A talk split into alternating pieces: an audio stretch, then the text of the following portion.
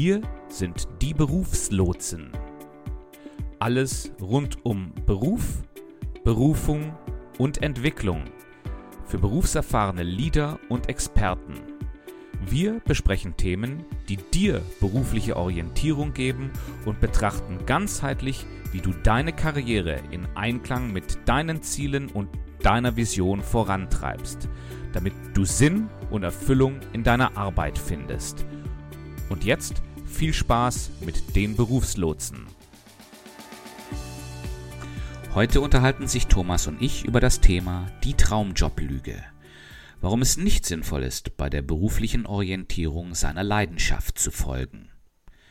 Wir besprechen, wie es funktioniert.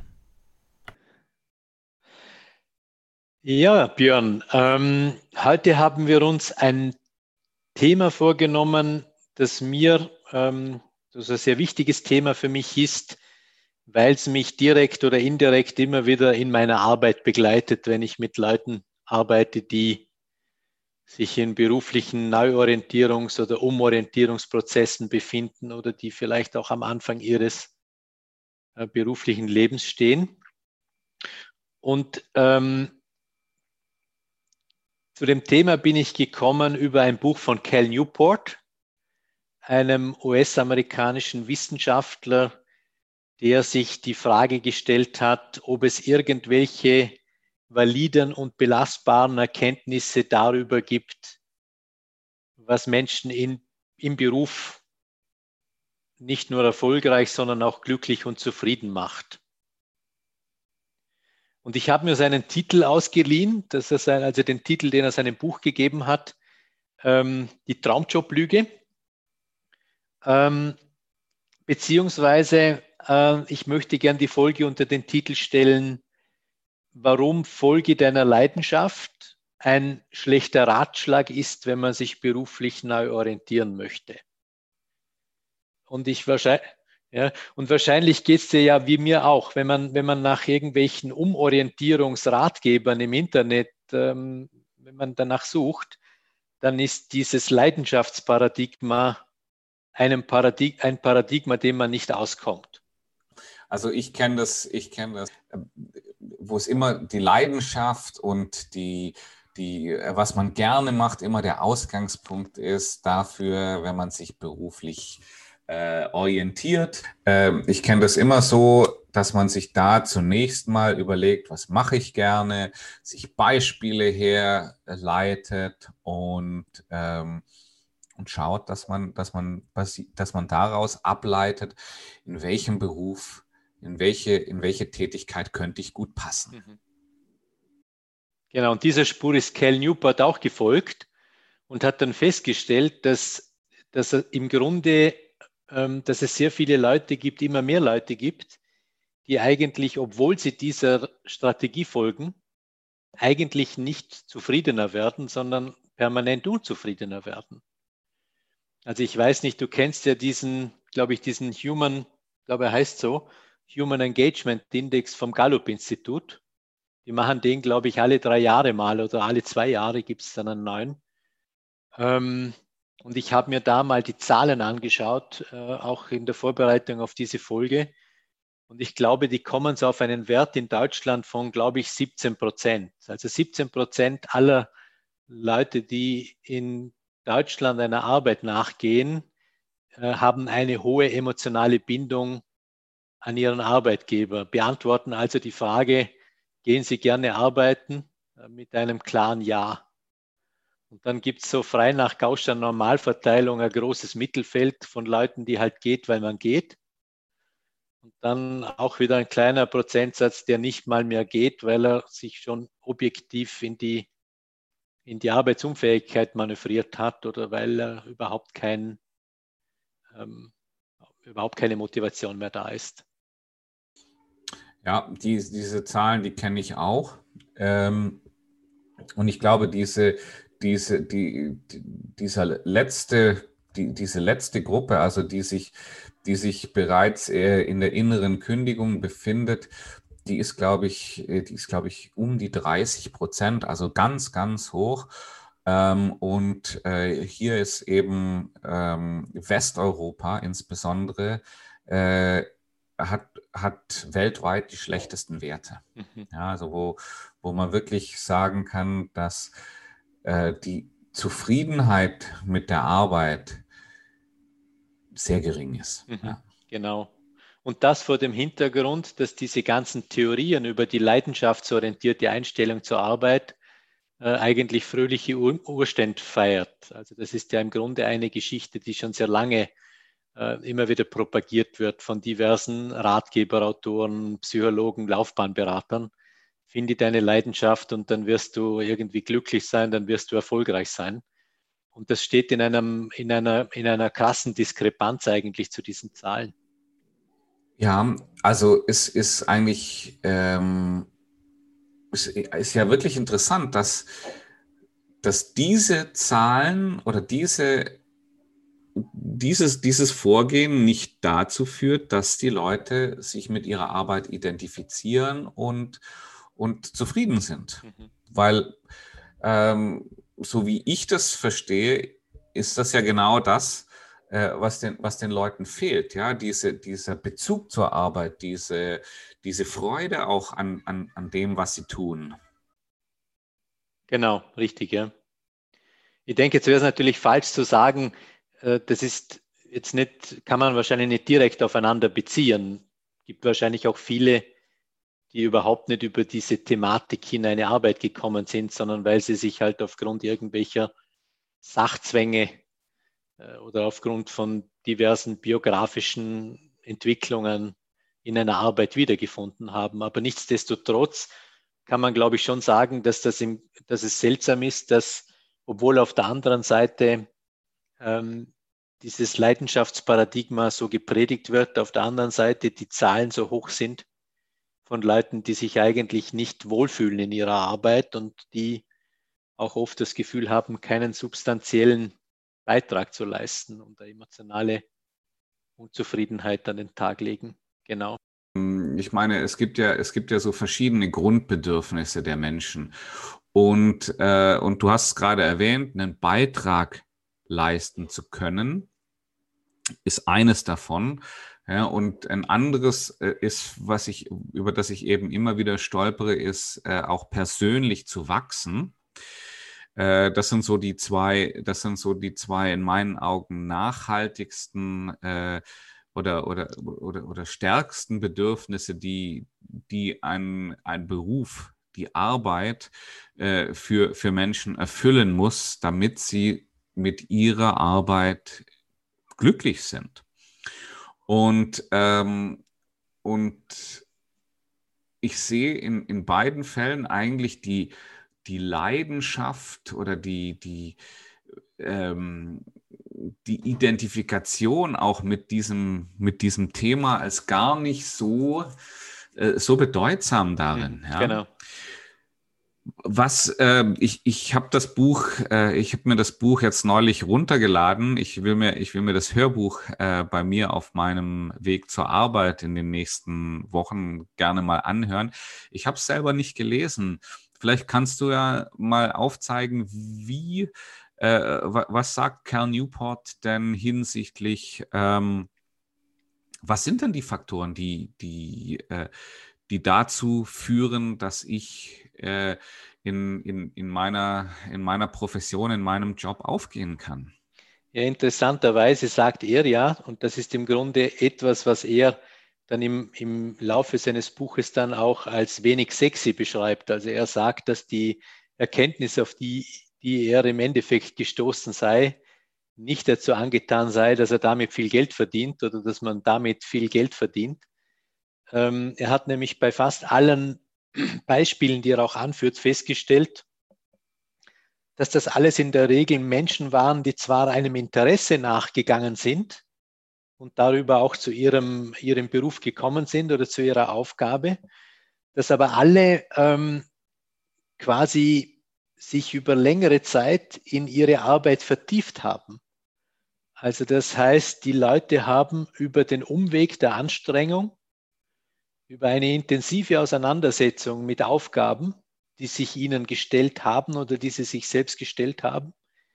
Ähm, haben sie die Schönheit unter Anführungszeichen oder auch die Attraktivität der Aufgabe erst erkannt? Das ist das eine. Und das andere ist, dass, ähm, dass die Arbeit den Leuten umso mehr Freude gemacht hat, je geübter sie wurden, das, je, je mehr sie das Handwerk äh, ihrer Arbeit verstanden haben und gemeistert hatten, desto mehr hat, hat, hat ihnen ihre eigene Arbeit auch Sinn geliefert und Freude gemacht. Und das fand ich eine interessante, eine interessante Erkenntnis, weil sie sich mit meiner Erfahrung auch deckt.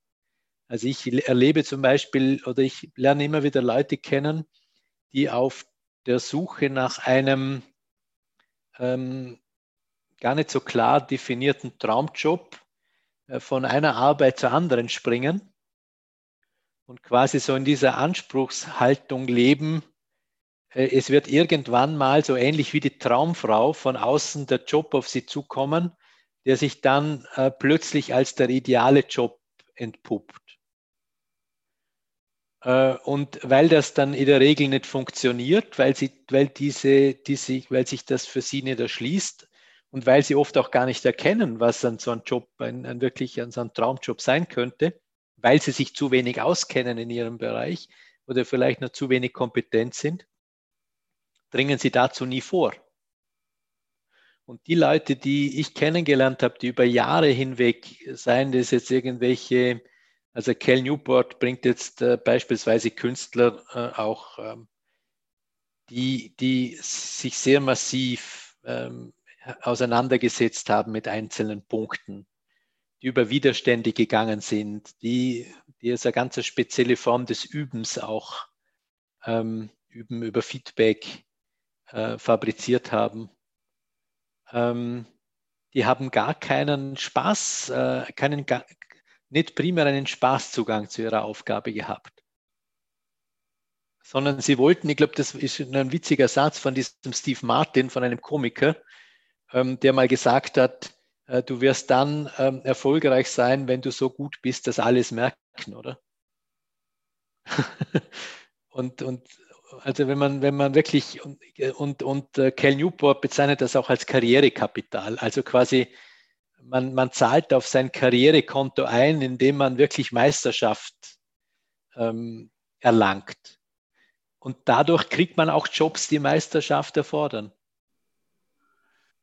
Das ist, das ist was, das kann ich auch aus dem eigenen, ähm, in meiner eigenen beruflichen Karriere kann ich das äh, durchaus auch bestätigen. Ja? Ähm, es gibt Dinge, die, die man einfach dadurch, dass man sie oft tut, dadurch erlangt man dadurch eine, eine Fertigkeit, äh, die, die einem auch nachher sagt, wie man, äh, dass man, dass man, wenn ein neuer Fall, ein neuer ähnlicher Fall auftritt, dass man da auch intuitiv die richtigen äh, die richtigen Maßnahmen ergreift, die richtigen äh, Tätigkeiten durchführt, um äh, um, um dann in der Lage zu sein, auch wirklich gute Ergebnisse mhm. zu liefern. Ja, aber dazu muss man, äh, dazu muss man das, dazu muss man das oft gemacht haben. Ja, äh, dazu muss man auch die die, die Fehler gemacht haben, die, die einem, die einem das Erfahrungswissen geben, äh, dass man eben solche Punkte, dass man solche Punkte, dass man solche Fehler eben nicht wieder macht. Ja? Äh, da, dazu muss man wissen, ähm, was kann, was sind mögliche Implikationen? Ich kann da ein Beispiel nennen, wo es um die Gehälter von Mitarbeitern geht. Das ist ein Thema, damit habe ich mich jetzt, ich würde sagen, seit 2008 beschäftige ich mich damit, die richtige Gehaltsstruktur in, in Teams und in Unternehmen äh, sicherzustellen. Und gelernt habe ich immer dann, wenn, wenn ich einen wichtigen Faktor außer Acht gelassen habe.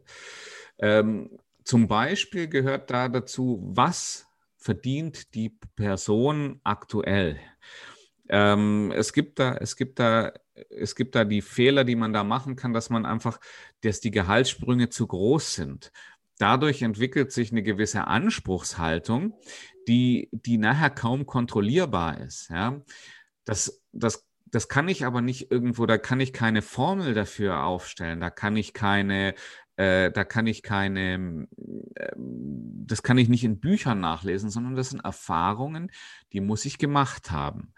Und, äh, und dadurch bin ich zum Beispiel jetzt in der Lage, auch die Personen, mit denen ich zusammenarbeite, sehr gut ber zu beraten, welche Gehälter sie äh, verschiedenen Mitarbeitern eben anbieten. Ja.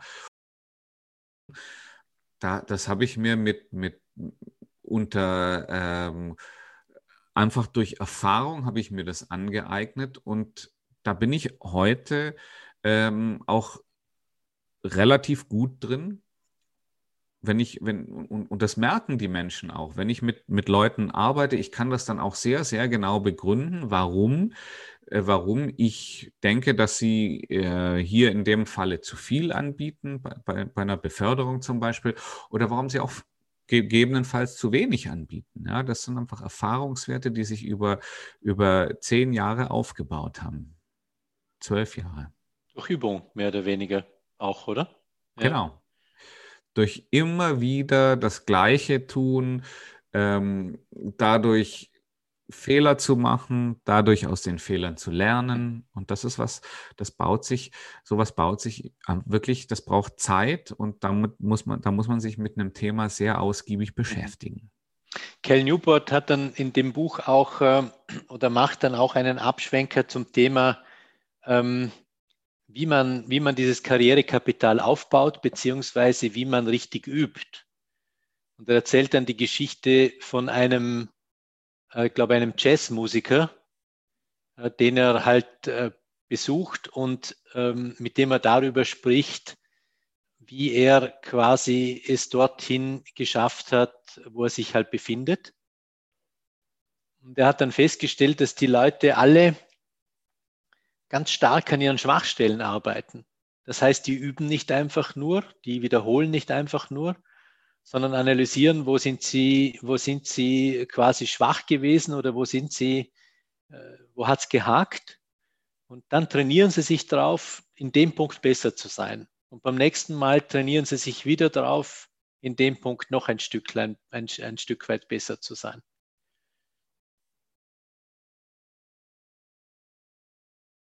Das hat sehr, sehr positive Effekte, genau.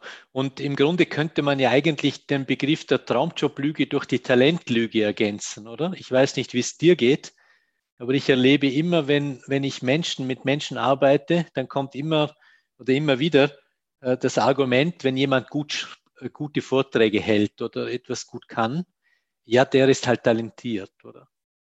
Und das mag schon auch ein Punkt sein, dass dass es Leute gibt, die sehr begnadet reden können, dass es einen, einen Anteil, also dass das Talent einen Anteil daran hat. Aber in vielen Fällen sind das einfach, sind das harte Arbeiter. Leute, die einfach immer wieder üben, immer wieder, immer wieder dasselbe üben. Was ich sehr interessant fand daran ist ja, äh, dass du gerade gesagt hast, die haben an ihren Schwachstellen gearbeitet. Äh, es gibt ja so die, die, äh, die Weisheit, die sich auch im, im Alltag von Unternehmen oder von, von äh, wenn es um Entwicklung geht, äh, breit gemacht hat, äh, dass man sich auf seine Stärken konzentrieren soll und, äh, und nicht an seinen Schwächen mhm, arbeiten genau. soll, sondern seine Stärken weiter ausbauen soll. Das, das ist eine, das ist ja, das finde ich eine, eine sehr, sehr gefährliche Vorgehensweise und ähm, ich bin auch der Meinung, dass das, dass es, dass einen die Schwächen immer wieder zurückwerfen werden. Man muss sicherlich auch an seinen Stärken arbeiten, aber ähm, äh, zumindest ausgewählte Schwächen muss, muss ich versuchen auszumerzen, weil die, äh, die werden es mir immer wieder ähm, die werden es mir immer wieder verunmöglichen, meine Stärken wirklich auszuleben. Ja, also dass, dass diese Binsenweisheit, äh, sich auf die, nur auf die Stärken zu konzentrieren und mit den Schwächen einfach weiterzuleben, halte ich für ganz, ganz gefährlich. Äh, ich glaube, dass es sich dabei auch eigentlich um ein Missverständnis handelt. Mhm. Weil ich kann mir durchaus vorstellen, also wenn man sich mal zum Beispiel einen, einen ähm, Schachspieler hernimmt oder einen anderen x-beliebigen Sportler, ähm, einen Golfspieler oder was auch immer, ähm, dann gibt es ja einen Grund, warum die wahrscheinlich in ihrem Bereich gut sind. Man weiß ja mittlerweile auch, dass zum Beispiel ein Schwimmer wie Michael Phelps nicht deshalb ein guter Schwimmer ist, also es gäbe wahrscheinlich viele, die eine andere körperliche Struktur haben, die hätten beim mhm. gleichen Trainingsumfang wahrscheinlich nicht die Erfolge, die er hatte als Schwimmer. Also er hat sich mhm. im Grunde etwas ausgesucht als Sport, was zu seiner körperlichen Grundausstattung optimal gepasst hat, was also seinen Stärken auch ähm, irgendwie äh, optimal auf seine Stärken gepasst hat. Und dann gibt es mhm. aber den Punkt, dass er in seinem Stärkenfeld Schwachstellen hat, die er verbessert. Mhm. Also ich glaube, grundsätzlich seinen Stärken zu folgen ist sinnvoll. Nur in dem Bereich, in dem ich dann tätig bin, gibt es dann immer wieder Handicaps oder Punkte. Wenn ich an denen nicht arbeite, werde ich nicht besser, oder? Mhm. Eine Anne-Sophie mhm. Mutter, oder Violin, oder? Die kennst du sicher, so bekannte Violinist äh, oder Geigenspielerin die ist ja eine, ähm, die ist ja eine Größe ähm, in ihrem Bereich, in ihrer Sparte. Aber natürlich hat die Punkte, wo sie sagt, da übt sie dran. Ja, ja. Das ist vom Grundsatz sicherlich, sicherlich richtig. Ja. Ähm, ich gehe aber davon aus, dass jetzt äh, jemand wie, wie, wie Michael Phelps oder, oder auch äh, Anne-Sophie Mutter, äh, die wären, das, das hat sich irgendwo abgezeichnet, dass das ein Bereich ist, in dem sie, in dem sie gut sind. Ja. Ähm, warum ich einfach erwähne, dass man da wirklich aufpassen muss mit dem, mit dieser, mit dieser konzentriere dich auf deine Stärken äh, und lebe mit deinen Schwächen äh, Methodik ist, ähm, man arbeitet lieber an den Stärken, ja, an den Schwächen arbeiten ist sehr, sehr mühselig. Und, und da finde ich, das gehört wirklich dazu, also äh, um in irgendwas wirklich gut zu werden, da muss ich mich mit dem mühseligen Zeug beschäftigen. Und, äh, und, und wenn ich das schaffe, dass das so auszumerzen, dass ich, dass es mir nicht mehr im Weg steht, dann habe ich dadurch, schaffe ich mir ein großes, wie, wie du eben sagtest, äh, Karrierekapital, weil dann nämlich die Leute auf einmal mitbekommen, dass ich da wirklich gut drin bin in dem, was ich tue. Ähm, und, äh, und das ist, äh, das ist in, in, in unserer Unternehmenslandschaft heute äh, einfach das, was mir Weiterentwicklung äh, äh, beschert, was mir Beförderungen beschert und wo ich einfach, wo ich es einfach schaffe, mich, mich dadurch auch karrieremäßig weiterzuentwickeln. Mhm, genau.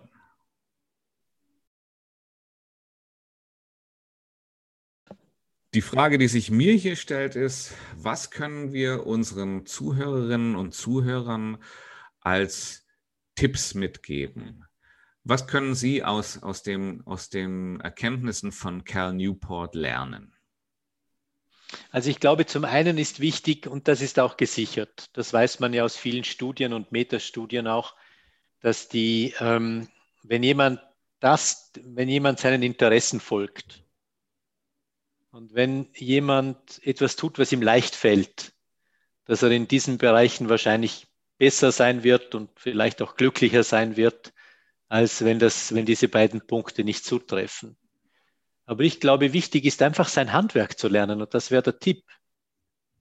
Also quasi zu versuchen, in einem Bereich, der einem liegt, ein Meister zu werden.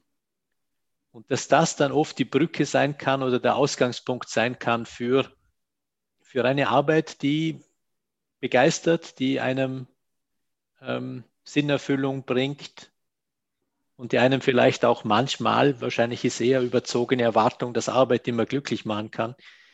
Das ist, das, aber das wäre dann vielleicht auch wieder, wieder wäre eine Folge, eine weitere Folge wert. Mhm.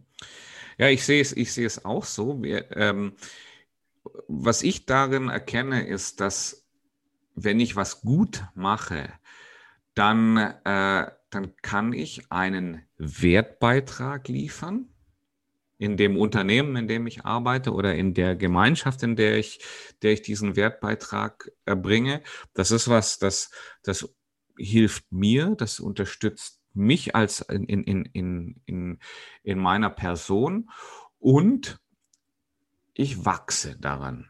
Ja, ich, ich, ich, ich werde besser, ich merke, dass ich Dinge dazulerne, äh, dass ich ähm, zum, zum echten Experten in einem Feld werde oder zum, zum, echt, zum, zum echten, ähm, wie heißt es so schön, zur echten Go-To-Person. Mhm. Und, äh, und das ist auch, das ist auch was, was diese beiden Dinge, die ich eben, das habe ich ja eben schon erwähnt, ähm, sind Grundbedürfnisse des Menschen. Und, äh, und, und, und wenn die erfüllt sind, ja, dann stellt sich unweigerlich auch eine Zufriedenheit und äh, ich will jetzt nicht sagen Glück, aber eine, eine, eine zufriedene ähm, Situation ein. Ich bin dann zufrieden mit der Arbeit, die ich mache. Ich bin zufrieden mit dem, wie es mir in dem Moment geht und schaffe mir auch die Basis, mich von dort weiterzuentwickeln. Und vielleicht zum Schluss noch, es gibt ein, einen, einen Punkt, der, der denke ich wichtig ist, dass man sich nicht von Gelegenheiten korrumpieren lässt.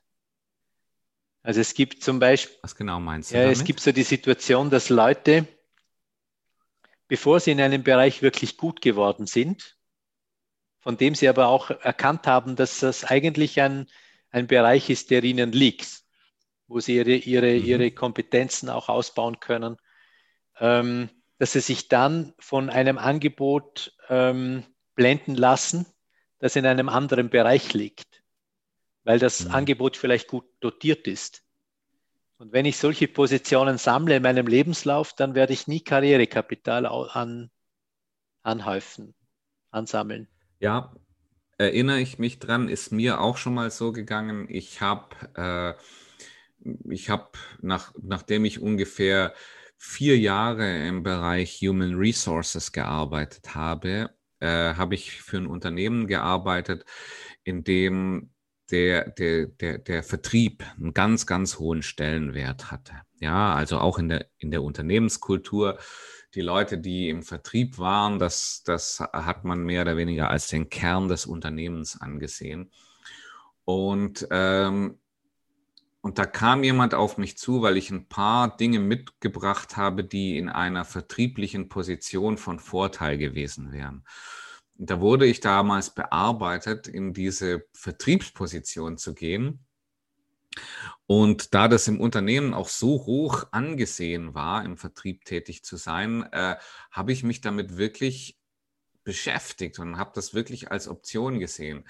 Habe mich dann nachher aber dagegen entschieden, weil ich gesagt habe, nein, ich sehe meine Zukunft nicht im Vertrieb und ich werde jetzt nicht für zwei Jahre in den Vertrieb gehen und, äh, und dann danach wieder kämpfen, ins, ins Human Resources zurückzugehen, in dem Bereich, in dem ich eigentlich tätig sein wollte und auch heute noch tätig bin. Ähm, aber das war damals schon ziemlich verlockend, ja, von sowohl von den Einkünften her als auch vom, vom, vom Prestige, was mhm. damit einherging. Ja. Und ich bin heute sehr, sehr froh, dass ich es nicht gemacht habe, weil ähm, ich denke, dass ich äh, im, im Bereich Human Resource mittlerweile einen echten Mehrwert leisten kann und äh, ich bin davon auch fest überzeugt, dass ich im Vertrieb nie die gleiche, die gleiche äh, Stärke auf die Straße bringen kann, wie ich mhm. das heute im HR machen kann. Genau. Naja, da könnte ich dir auch Beispiele erzählen. Sind wir? Ja. Und ich denke, das Buch ja. ist wirklich für jeden lesenswert. Also von Cal Newport ist, glaube ich, im, wenn ich mich richtig erinnere, im Campus Verlag erschienen. Die Traumjob-Lüge